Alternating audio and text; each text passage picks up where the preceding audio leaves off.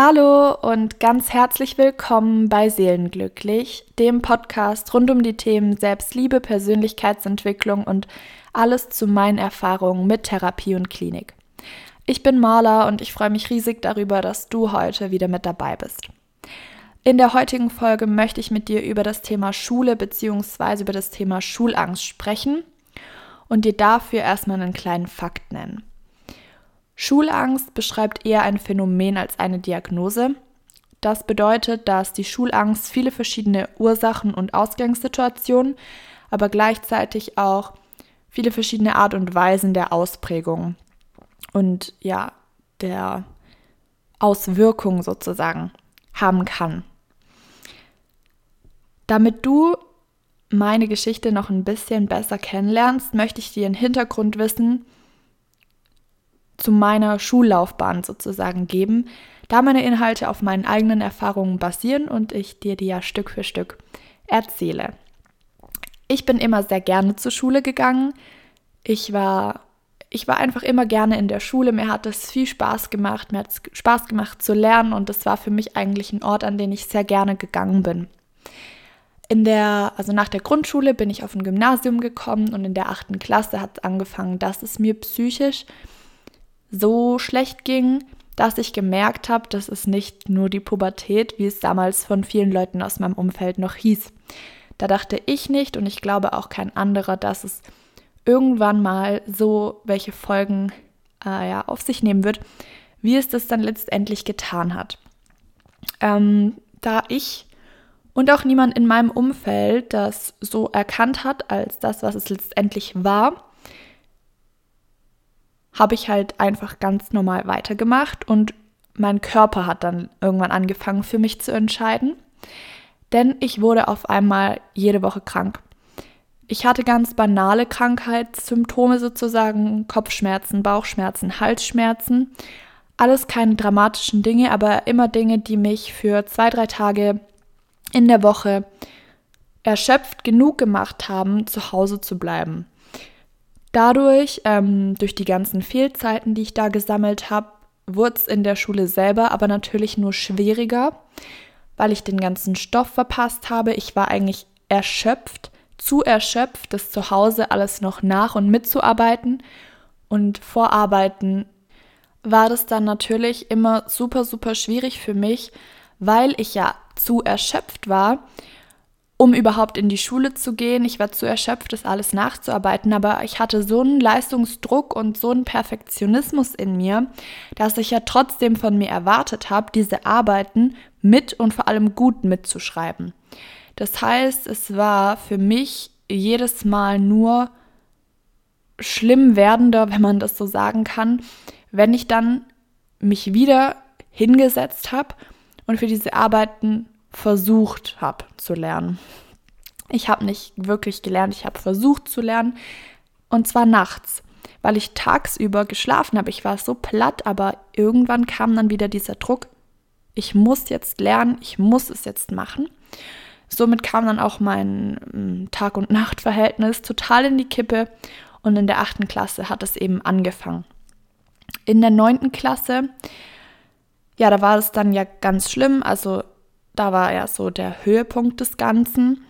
Und da bin ich dann ja auch zur Psychiaterin gegangen, um eine Diagnose machen zu lassen. Und da habe ich dann auch den Entschluss gefasst, in die Klinik zu gehen. Ich war vorher nicht in ambulanter Therapie. Ich habe das alles lange, lange mit mir selber ausgemacht. Und als ich diesen Entschluss gefasst hatte, in die Klinik zu gehen, habe ich dann auch einen Attest bekommen. Und dieses Attest hat mich von den Leistungsbewertungen sozusagen freigestellt und mir somit die Möglichkeit gegeben, mich an einem Alltag festzuhalten, in den ich ja irgendwann zurückkehren werde. Das heißt, ich konnte in die Schule kommen, wenn es mir danach war, aber ich musste nicht und somit musste mein Körper auch nicht mehr krank werden, weil ich jetzt schon einen Grund hatte und die Erlaubnis auch einfach, das Verständnis, es ist okay, ich darf mich ausruhen und ich gehe, wenn ich kann und ich bleibe zu Hause, wenn ich eben nicht kann.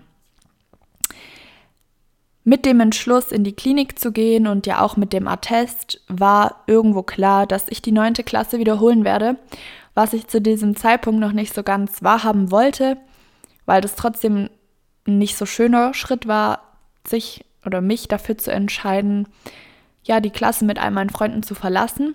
Aber damals war mir das eigentlich schon bewusst, dass es darauf hinauslaufen wird. Und es ist auch völlig in Ordnung.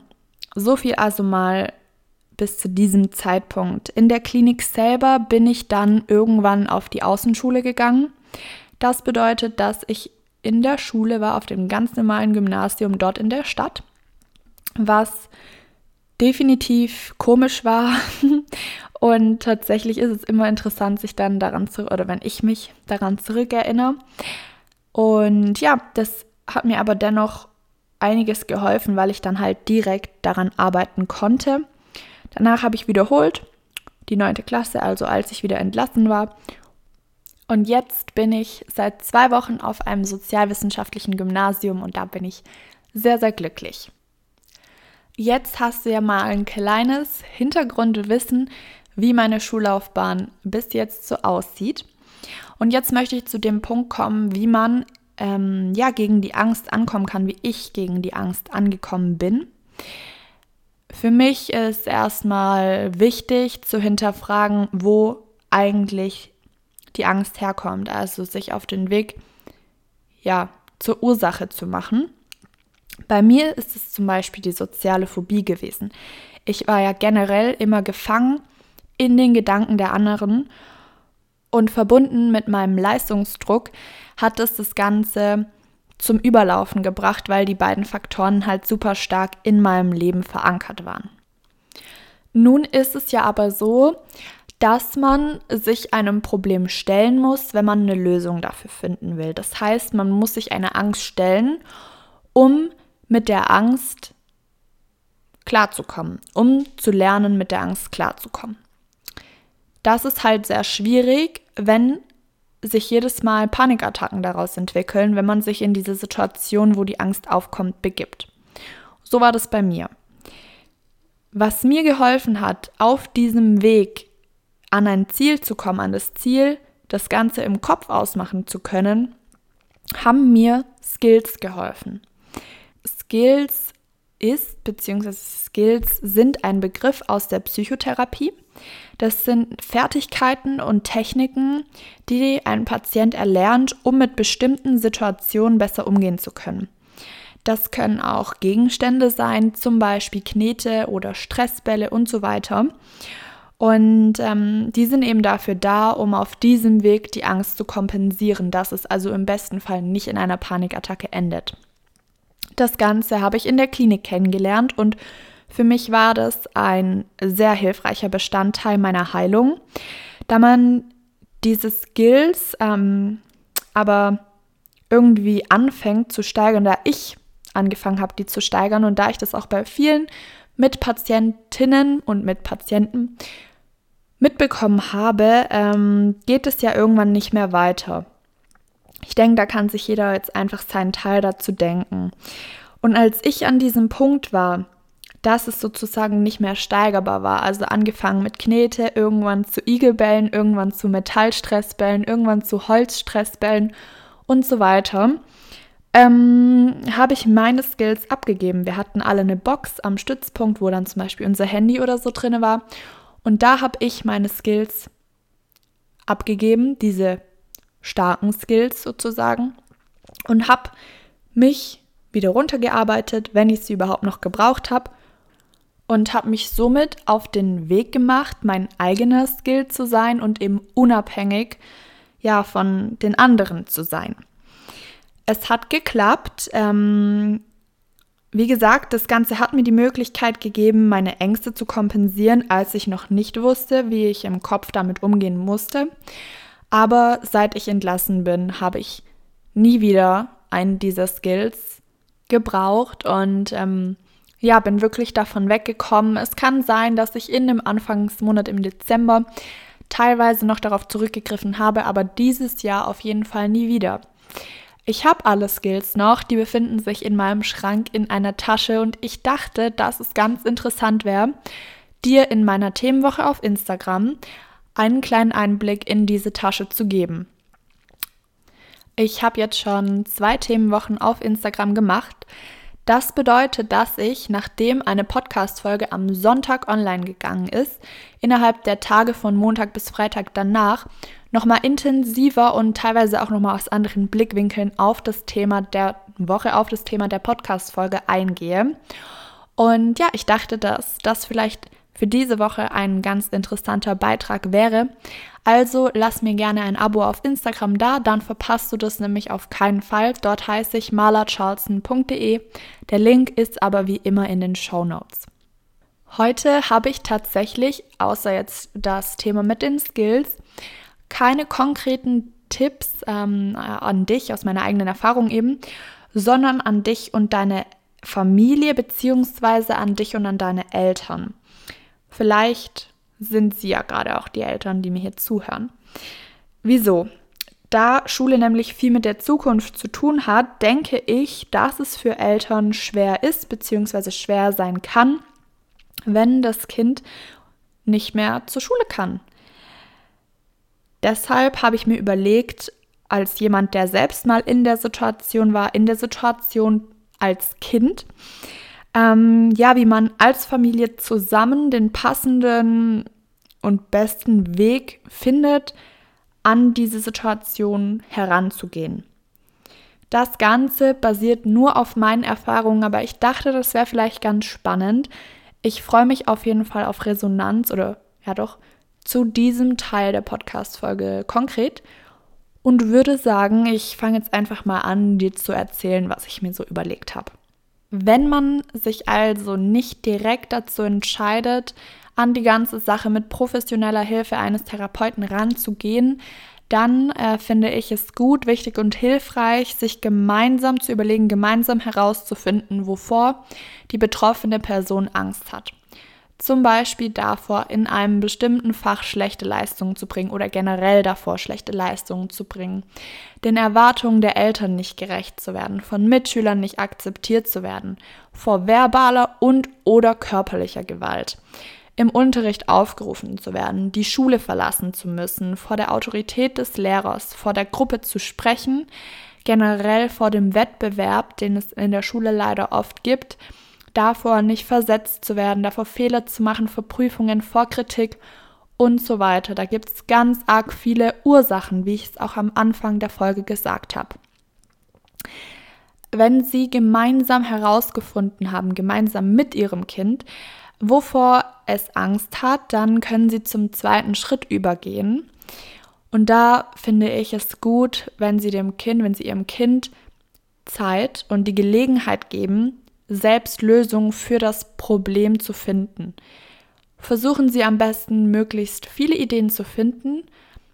Ich finde es wichtig, dass es ähm, ja in diesem Schritt noch nicht um die praktische Umsetzung, sondern eher mal um die Fantasie geht. Dass Sie also gedanklich zusammen die Situation durchspielen und ähm, sich folgende Fragen stellen. Zum Beispiel, was könnte schlimmstenfalls passieren? Wie kann das verhindert werden, ohne aus der Situation zu flüchten? Und welche anderen Möglichkeiten gibt es? Was müsste sich ändern, damit die Situation positiv verläuft, ohne aus der Situation zu flüchten? Damit Sie Ihr Kind bestärken und nicht kritisieren, sind folgende Verhaltensweisen sozusagen definitiv förderlich, denn es ist wichtig, dass Eltern ihrem Kind helfen, das Problem aus verschiedenen Perspektiven zu beleuchten.